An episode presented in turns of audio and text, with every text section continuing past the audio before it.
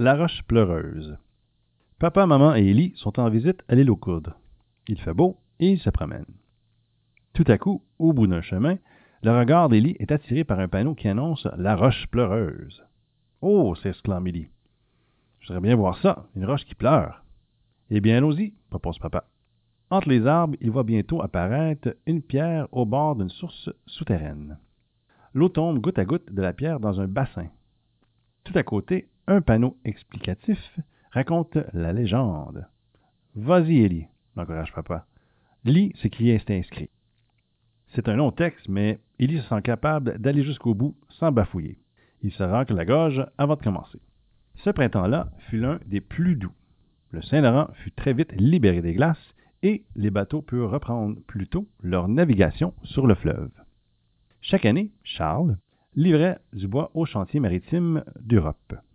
Il songea qu'il allait pouvoir bientôt se lever de l'ancre avec sa cargaison. Il se rendit donc chez sa fiancée, Louise, pour lui annoncer sa décision. Mais la jeune fille n'était pas chez elle. Son père indiqua à Charles l'endroit où elle aimait se réfugier quand elle était triste. C'était à la pointe de l'île, et Charles la trouva assise sur un rocher au point d'un magnifique homme. Louise, je te promets d'être de retour au début d'octobre. Nous nous marierons et nous nous installerons dans une belle maison tout près d'ici, à la pointe de l'île. S'il vous plaît, ne sois pas inquiète. Louise hocha de la tête et ne répondit rien.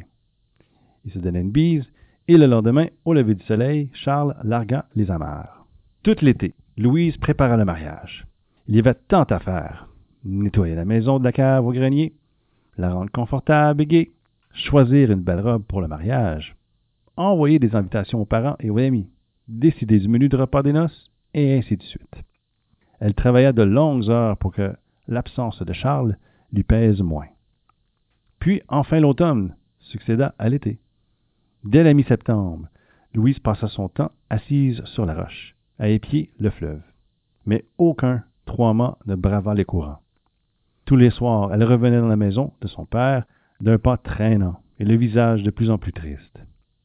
Ne t'inquiète pas, lui disait chaque jour son père.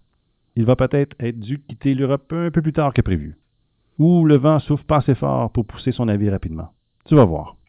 Mais bientôt, ce fut l'été des Indiens. Puis octobre passa, emportant les outardes vers le sud. L'horizon demeurait tristement vide.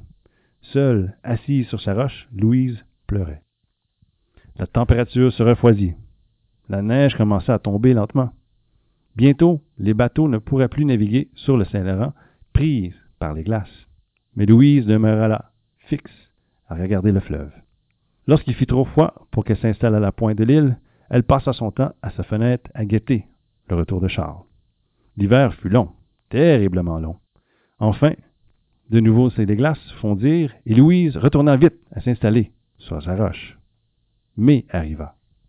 Un soir, Louise ne revient pas à la maison de son père. Après plusieurs heures de recherche, le père se souvient de l'endroit où elle passait toutes ses journées. Il se dépêcha rendre. Hmm. Il découvrit un filet d'eau claire glissant goutte à goutte de la pierre. Elle faisait plouc, plouc, plouc. Le père savait qu'il n'y avait jamais eu de, source à cet endroit pourtant. Il comprit que c'était les larmes de Louise qui couleraient pour toujours. Elle se mêlèrent à l'eau du fleuve et s'en irait vers la mer, là où Charles avait péri, probablement. Dorénavant, les deux amoureux resteraient unis pour l'éternité. Elle est bien triste, cette légende, dit maman, mais elle est belle. Et Élie a lu tout le panneau sans se tromper une seule fois.